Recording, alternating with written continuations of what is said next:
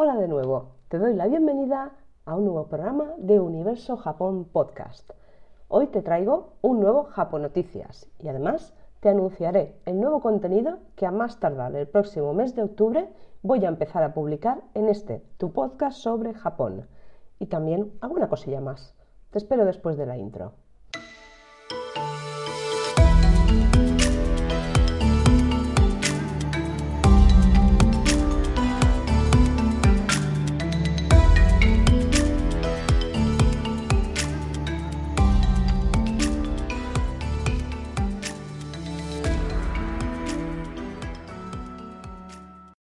Bueno, aquí estoy una semana más, después del escaqueo de la semana pasada. Ya te dije que, iba a tener que retrasar un poquito la grabación del podcast y por tanto la publicación, pero finalmente ni pude grabar, ni pude publicar, ni pude hacer nada. Se me complicó la vida y, no lo pude hacer, así que te pido disculpas, mm, eh, Gomen Nasai.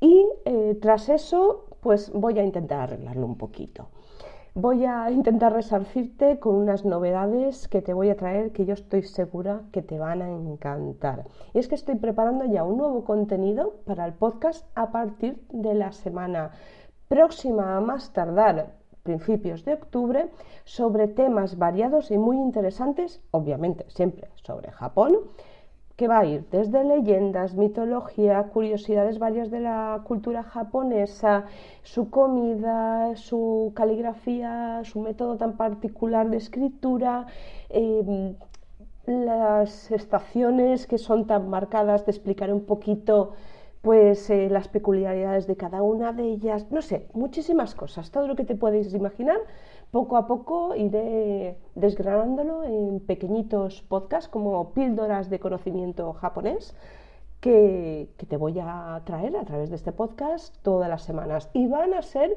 varias veces por semana. Me estoy organizando la agenda, así que déjame un poquito que, lo organice y así no te mienta de cuándo van a venir o cuándo no van a venir estos podcasts, que luego me, me vengo arriba y la liamos. Luego también otra cosita, ¿Y qué cosita es? Esto es como el juego. ¿eh? Veo, veo, ¿qué ves? Pues eso. en este caso todavía no ha visto la luz del día, pero está por verla. Estoy preparando un ebook muy especial que te podrás descargar gratuitamente si te suscribes a mi nueva newsletter. Ya te digo que aquellas personas que estén suscritas o que se suscriban de aquí a que yo lance el ebook lo van a recibir igualmente. Yo personalmente me encargaré de que les llegue. Y los nuevos suscriptores van a recibir, al igual que los antiguos, aparte del ebook, todas las semanas una newsletter donde contaré pues, todas estas historias que hago en el podcast y alguna cosilla más, pues a través de la newsletter directamente a su email. Así que eh, yo de ti no esperaría más. Vete a universojapón.com y suscríbete a la newsletter. Déjame tu mail y tu nombre y ya quedarás suscrito o suscrita o suscrite o lo que sea. Yo ya me un follón con estas cosas. Pero además eh, también van a haber novedades, aparte del sorteo que ya viene de camino. Presta atención a la web, al podcast, redes sociales, YouTube y demás, porque van a haber muchas cositas nuevas. Esto es como la vuelta al cole de Universo Japón. Pues eso, la vuelta al cole. Una cosa, hoy no me vas a ver si me ves, o sea, si quieres verme por YouTube, hoy no me vas a ver porque, bueno, ya te contaba la última vez que mm, estaba, estaba, ay, que no me sale la palabra, estrenando una nueva webcam, bueno, pues fue un desastre, un auténtico desastre, y al final he devuelto porque eso no enfocaba ni a la de tres, y bueno, un horror, así que nada, de momento pues va a ser solo audio. Y bueno, más cositas, más cositas. Ah, sí, todo esto te lo voy a dejar en las notas del programa, pero ya no me quiero enrollar más, que vamos a por las japonoticias. Bueno, primera, impactante de las haya porque esto es Japón y tiene que ser impactante. Un joven japonés asegura que duerme solo media hora al día y lo recomienda. Yo me he echado las manos a la cabeza eh, tan pronto como he visto, pero digo, este hombre, pero bueno, pues sí, es un youtuber japonés de 36 años que asegura, bueno, se llama Daisuke Hori, que asegura que desde los 24 descansa solo media hora al día. Bueno, este hombre además es el presidente de la Asociación de Durmientes Rápidos de Japón. entidad que fomenta la cultura de dormir menos para así poder potenciar la jornada productiva. Vale, ya tienen fama los japoneses de trabajar horas y horas y horas y ahora este señor dice que duerme solo media hora y se queda tan pancho. Pues nada, ¿qué pasa? Que claro, eh, los, científicos, los médicos y toda la gente ha dicho, pero, ¿qué dice este hombre? Que está de maravilla, durmiendo 30 minutos al día. Pues sí, pues, pero no, no se ha probado, claro, no se ha probado. Entonces, claro, se le instó a que se grabara durante X tiempo y efectivamente pues dejó que se grabase durante 36, no, perdón, durante tres días y bueno, sí que se pudo comprobar y se demostró que este joven dormía unos 26 minutos a partir de las 2 de la mañana y se despertaba sin la necesidad de una alarma. Bueno, yo no voy a entrar en valoraciones médicas ni nada porque esto queda fuera del alcance de este podcast y, de mi alcance particular. Yo pienso que lo más sano es dormir entre las 7 y las 9 horas que nos dicen los especialistas, cuando ya estás entre los 18 y los 64. Y bueno, los adolescentes se sabe que tienen que dormir más, y los niños también, y los, las personas mayores pues tienden a dormir menos. Pero vamos, dentro de la normalidad, pero esta, esta media hora pues no sé. Bueno, te dejo el enlace de la fuente lacapital.com.ar, donde verás un vídeo también ahí pues un poco al estilo japonés, con sus letreritos japos y tal, y donde explica y lo ves ahí tan feliz, con sus 26 minutos durmiendo. En fin, Vamos a por la siguiente, que bueno, ya sabemos que a la vuelta del verano vienen estrenos de, de, cine y esta la verdad es que tiene muy buena pinta. La película se llama Tokyo Shaking. Es una película francesa de Oliver Peillon, bueno, no sé si se llama así, porque es Oliver Peillon tal como se escribe, pero no sé si se pronuncia así, y que llega a las salas de cine españolas a partir del 15 de octubre de 2021. Bueno, esta película va sobre todos los hechos que sucedieron en Japón en marzo de 2021. 2021, perdón, marzo de 2021, 2011, ¿en qué estaría pensando yo? Bueno, ya sabes, el 11 de marzo de 2011 pues, ocurrió el terremoto este famoso que desencadenó el desastre de Fukushima. Esto eh, ha traído mucho bombo desde entonces, pero que yo sepa, película como tal, por lo menos eh, occidental, no se ha realizado. Y en este caso, eh, se lleva eh, a cabo con esta película. La película, la sinopsis, pues bueno, trata de que ocurre este terremoto en Tokio y desencadena este tsunami con todo el desastre en, Fukushima. Bueno, pues hay una mujer que llega al país procedente de Francia para trabajar en un banco y tiene que afrontar esta crisis nuclear. Claro, está separada de, su familia, se encuentra entre, su trabajo, la familia, em, su mentalidad, el miedo, la ansiedad por, por, no abandonar el proyecto y un poco como, como la, capitán del barco que no abandona nunca a, su, a su tripulación en plena tormenta, un poco rollo así dramático y tal. Pues bueno, pues se ve en un, en un intríngulis ahí, ¿no? Pues bueno, pues la idea surgió, eh, toda esta historia, pues a partir de una experiencia personal de una amiga del director que precisamente trabajaba en Tokio, en un banco francés, y que, bueno, estaba allí cuando sucedió el terremoto de 2011 y pasó toda la historia esta. Entonces se ve que, que bueno, comentó con el director, con su amigo, pues todo el tema que, que había sufrido, la ansiedad, la, pues bueno, todo lo que pasó en ese país y demás, y ahí que surgió la idea, así que me parece una idea fantástica eh, esta película, creo que, que, bueno, según la crítica y demás, tiene, tiene muy buena pinta, parece ser que, que tiene un, un, bueno ahí de, de acción y, y, que sorprende mucho. Y bueno, eh, como todo lo que viene de Japón a mí me encanta, yo creo que esta también me la apunto para ir a verla. Así que le doy las gracias a cinemagavia.es y te dejo también las notas del programa el enlace donde podrás ver el tráiler de la película. ¿vale? Está en versión original francés, pero con subtítulos en inglés. Y si no, pues te esperas a que llegue a los cines españoles y la ves. ¿Vale? fin.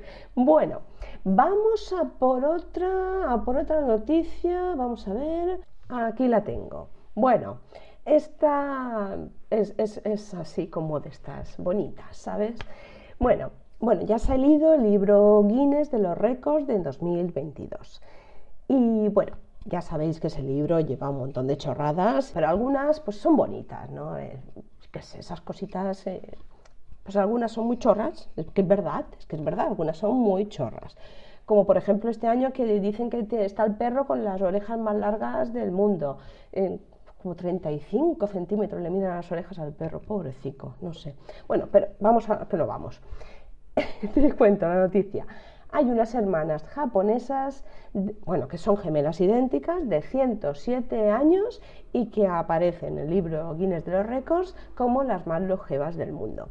Estas mujeres nacieron en 1913, nada más y nada menos. El día 1 de septiembre tenían 107 años y 300 días, según el comunicado que ha hecho público el lunes el Guinness World Records. Bueno, nacieron en la isla de Shodo, en la prefectura de Kagawa, en una familia de 13 miembros. Ahí queda eso. Y bueno, las hermanas viven en una residencia de ancianos distinta. Se ve que en el momento en que nacieron, el hecho de que fueran gemelas ya era motivo suficiente para ser acosadas. Bueno, ya se sabe un poquito que en Japón todo lo diferente es un poco como, por decirlo de alguna manera, es, como que todo lo raro asusta y hay que dejarlo de lado, ¿no? Entonces, y el acoso es la manera más fácil de, meterse con, esta, con la diferencia, ¿no? Bueno, y en este caso pues pasó eso, ¿no? Bueno, las hermanas al final pues se separaron, acabaron viviendo a más de 300 kilómetros de distancia y eh, bueno, al más estilo de cuatro bodas y un funeral, pues se encontraban durante muchos años, pues eso, en bodas y en funerales. Pero además también eh, han realizado juntas varias peregrinaciones budistas, cual es muy bonito. Y como último detalle, así, pues bueno, que, que, una de ellas, la que sí que bueno, está en plenas facultades, pues se emocionó mucho al ver el certificado y la otra pues no, pues, pues no, no, se lamentaba porque no sabía muy bien cuál era el significado del certificado. Así que, pues bueno, pues es una, es una penica. Pero en sí es una noticia bonita. Así que le doy las gracias a la fuente cnnespañol.cnn.com. Y vamos a, a, por otra noticia que también es bastante bonita. Y es que Adidas ha dedicado unas zapatillas, unos tenis a Hachiko. No sé si conoces Hachiko.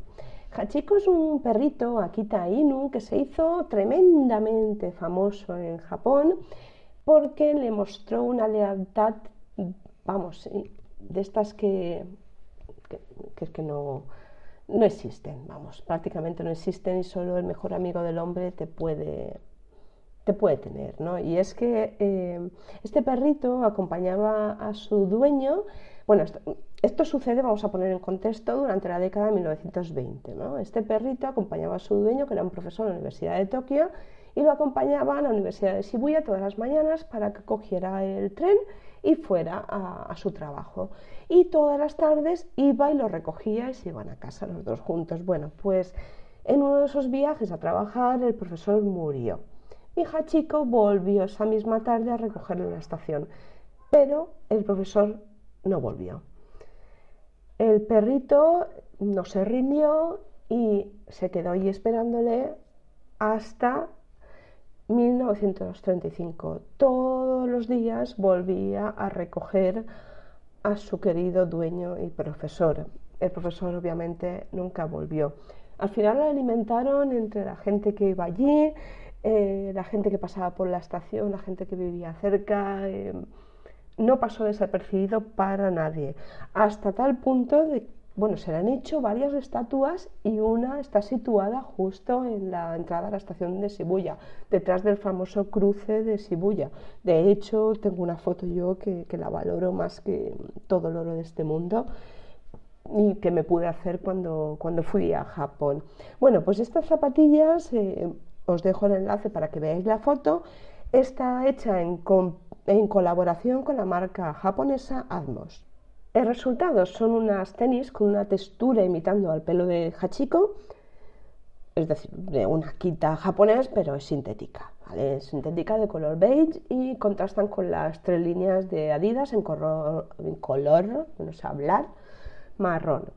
Y además eh, tienen varios detallitos, entre otros en el lateral de la suela tiene escrita la dirección, que es la ubicación de la estatua del Hachiko, la que te comentaba yo. Y además en la planta del pie tienen escrito You Make Shibuya y un dibujo de un perrito. Es muy bonito, muy bonito, muy tierno y hoy nos estamos poniendo pastelón, pastelón la cosa. Bueno, pues ya te voy a contar la... Bueno, espera, la fuente es el .mx. Y nos vamos a la última noticia de hoy para los amantes de la literatura. Bueno, en este caso no es japonesa, pero sí que eh, nos traslada a Japón porque la temática es japonesa y el lugar donde se sitúa es Japón. Si bien su escritor eh, pues no es japonés. El escritor es leonés de nacimiento y bueno, vive en, en una pedanía murciana de Guadalupe. Bueno, te voy a contar más cositas. ¿Cómo se llama este libro? Pues este libro se llama Las luces de Oita. Breve inciso, que me he olvidado después de grabarlo todo me he dado cuenta revisando. El nombre del escritor se llama Luis Ferrero. Continuamos. Es una historia de misterio, suspense, pero sobre todo lo que quiere de alguna manera mostrar es el fenómeno, el fenómeno, oye, el fenómeno, el fenómeno hikikomori. Te cuento un poquito si no sabes lo que es, aunque ya lo trataremos en algún tema del podcast en cuanto a cultura japonesa.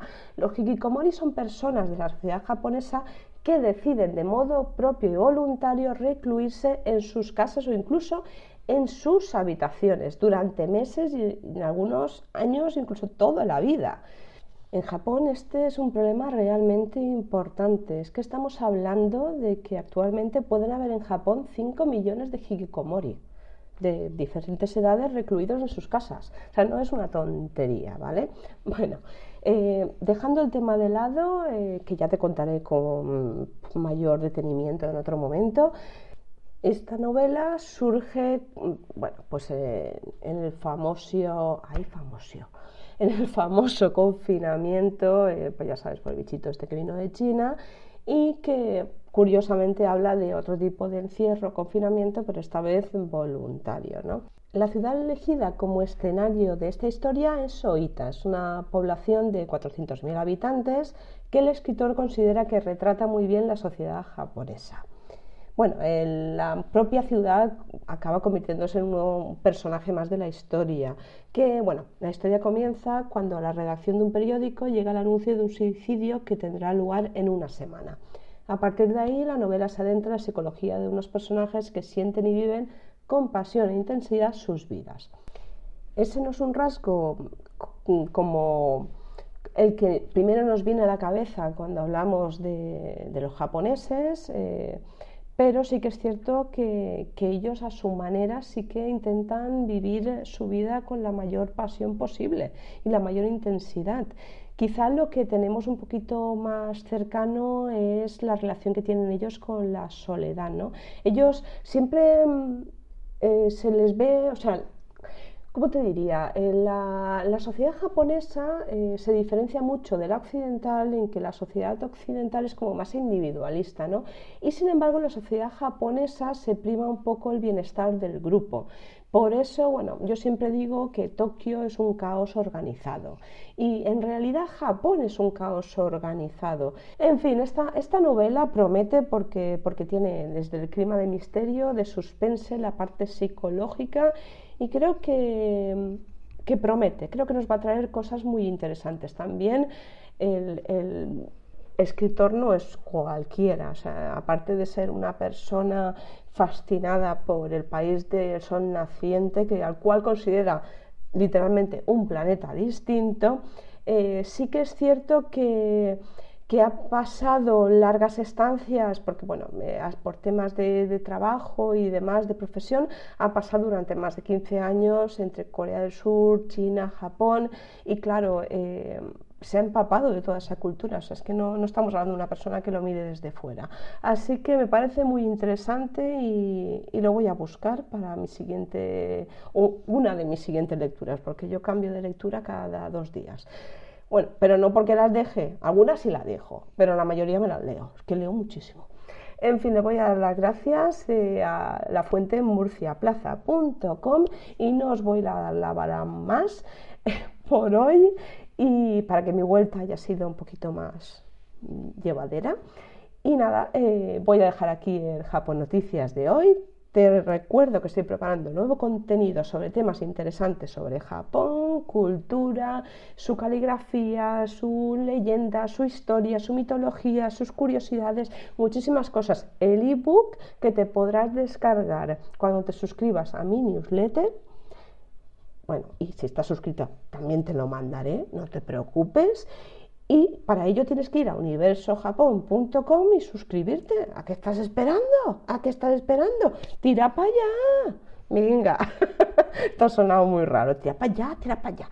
Bueno, en fin, eh, estate atento, atenta, atentísimo a todo, las redes sociales, la web, el podcast y todo donde salga yo. Vótame, por favor, en los e-box Awards y, y te estaré dentro de nada explicando muchísimas cosas interesantes sobre Japón. Así que te espero en el próximo programa de Universo Japón Podcast y te doy las gracias por estar al otro lado escuchándome y viéndome porque sin ti esto no sería posible. Arigato gozaimashita. Matane.